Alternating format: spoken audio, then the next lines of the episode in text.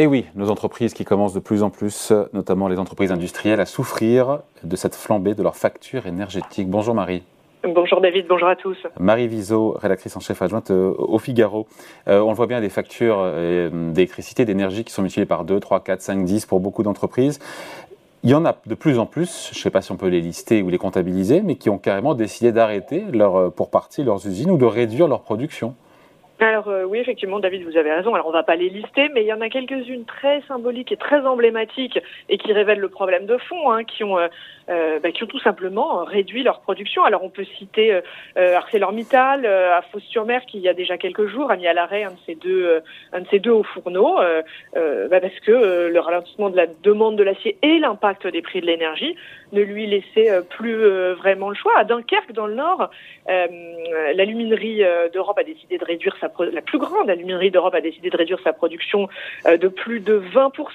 Arc International, dans le Pas-de-Calais, euh, va éteindre 4 à 6 fours sur les 9 que compte euh, l'entreprise. Enfin voilà, on pourrait continuer à...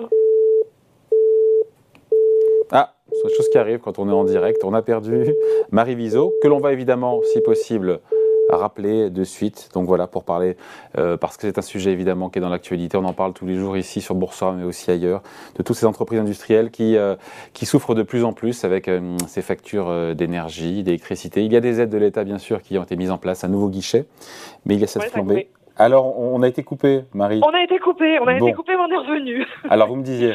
Et pourtant, nous avions payé nos factures. Oui, c'est à se poser des questions. Hein. c'est à se poser des questions. Bon, Alors, euh, bah voilà, je, je, je vous listais, j'en étais à Arc, euh, Arc International qui va éteindre la moitié de ses fours quasiment euh, pour passer l'hiver. Euh, et on peut continuer comme ça. La liste est longue. Hein. Finalement, face à ce mur de la facture de l'énergie, bah, les entreprises prennent leur disposition, euh, tout simplement, comme, comme vous le disiez, pour passer l'hiver. Hum. Euh, elles ont tout en commun, ces entreprises, d'être industrielles, d'être grosses consommatrices, encore une fois, euh, d'énergie. On est dans la métallurgie, ça on l'a dit, dans la chimie, dans le verre, dans le ciment. Et dans la métallurgie, euh, tout ça, c'est ça. Ouais, des, factures, que vous le citiez en introduction, peuvent doubler et même décupler l'année prochaine, parce que c'est l'année prochaine que ça va être extrêmement compliqué. Ouais, et on continue juste, même dans l'aéronautique, il y a aussi un impact, même dans la grande distribution, enfin ça va même au-delà des entreprises industrielles. Alors effectivement, dans la grande distribution, euh, euh, par exemple, le, le, patron de Système U, hein, qui s'exprime ce matin dans les colonnes du Figaro, euh, il, explique qu'il a décidé d'arrêter la production de pois chiches, bah, tout simplement parce que ça lui demande de l'énergie, que son fournisseur d'énergie lui a demandé des hausses trop importantes, et ben donc voilà, il arrête la production de, de pois chiches de la marque U. Voilà, et dans l'aéronautique, ce sont carrément les sous-traitants, c'est pas les Airbus et les Safran, encore que Safran a annoncé, je crois de mémoire, euh, mettre sur pause, mettre en attente un gros investissement d'une usine du côté de Lyon euh, sur des freins carbone. Hein. Ça, effectivement, c'est un dommage collatéral et c'est presque tout aussi important, c'est la mise en pause des investissements. Euh, Safran, effectivement, il dit que ses fournisseurs ont, euh, ont décidé de, s'arrêter de produire et lui-même, l'entreprise, euh, eh ben, elle suspend un investissement, euh, elle sait pas très bien, 12 à 24 mois pendant lesquels euh, euh cette décision d'investir et de créer des emplois près de Lyon euh, ben voilà, c'est mis en, en, en, suspens et, c'est un peu un dommage collatéral de ces factures, euh, de ces factures qui flambent. Euh, c'est la mise en pause des investissements, la mise en pause des embauches, euh, euh tout ça dans un contexte de, de, croissance et de presque récession qu'on nous annonce, que l'on connaît.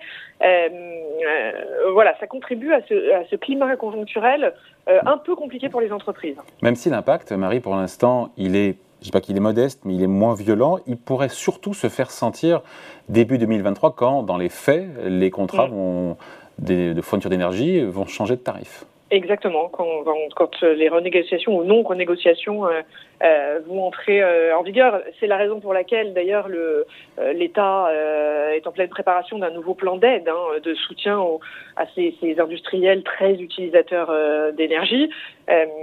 Donc là, il y a une, enveloppe de 13 milliards d'euros hein, qui est qui est d'ores et déjà annoncée pour limiter la hausse de la facture des entreprises en 2023. Alors il y a eu un peu de, il y a eu un peu de flottement sur qui ça pourrait concerner, les PME, les OTI. On a entendu, euh, tous entendu ces boulangers qui euh, ne devaient pas rentrer dans euh, ceux qui pouvaient toucher des aides, qui se sont beaucoup exprimés parce qu'évidemment le boulanger sans son four, c'est une toute petite entreprise, un boulanger, hein, c'est quelques personnes, mais qui consomment de l'électricité comme un gros industriel.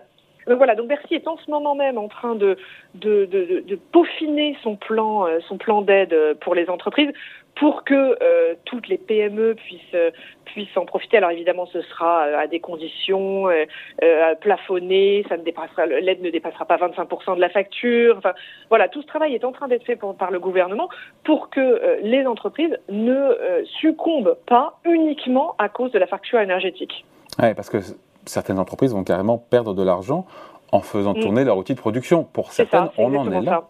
C'est exactement ça. C'est exactement ça. Et c'est celle-ci qui se demande est-ce que je continue, est-ce que je, ne continue pas? Euh, et c'est ça que le gouvernement euh, euh, veut, éviter. On sait combien d'entreprises ont déjà, pour l'instant, ont demandé de toucher les aides de l'État, même si le guichet a évolué avec des critères plus souples et des demandes plus, plus faciles à avoir.